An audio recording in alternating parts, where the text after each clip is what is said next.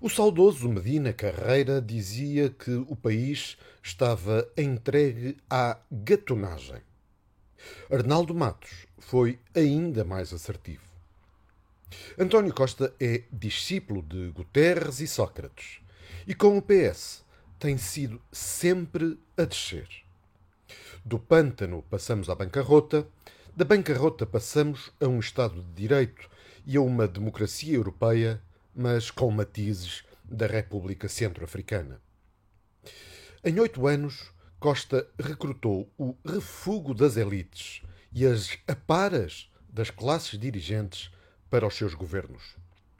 Os seus executivos ficaram manchados por sucessivos escândalos: nepotismo, favorecimentos, clientelismo, corrupção, incompatibilidades, conflitos de interesse e trapalhadas várias.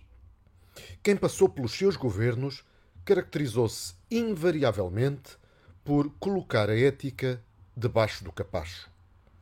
Costa, por ação ou omissão, alargou a rede tentacular de interesses e negócios socialistas, colonizou a administração pública de serventuários do PS, minou as instituições democráticas e atropelou a Constituição.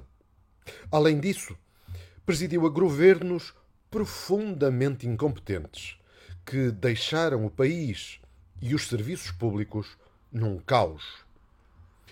Mas, talvez por inércia ou chico espertismo, o povo português parece apreciar esta situação.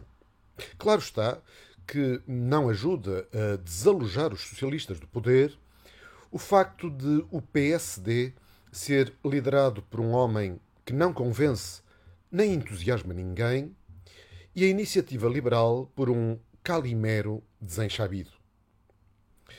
Por muito fragilizado que esteja hoje o PS, ainda assim será muito difícil que o PSD mais a IEL consigam uma maioria parlamentar. Montenegro e Rocha declararam a terceira maior força política portuguesa um partido proscrito e estão convencidos que entalam o Chega, colocando em André Ventura o ónus de viabilizar ou não um governo dito de direita. Montenegro e Rocha parecem dois adolescentes imberbes. Mas convém que não se esqueçam que, com Pedro Nuno Santos, uma reedição da geringonça é possível e, quiçá, até provável. Se, com a fantochada das linhas vermelhas, o PSD e a IEL permitirem ao PS manter-se no poder, juntamente com a escardalha do Bloco e do PC, isso será um crime de lesa pátria.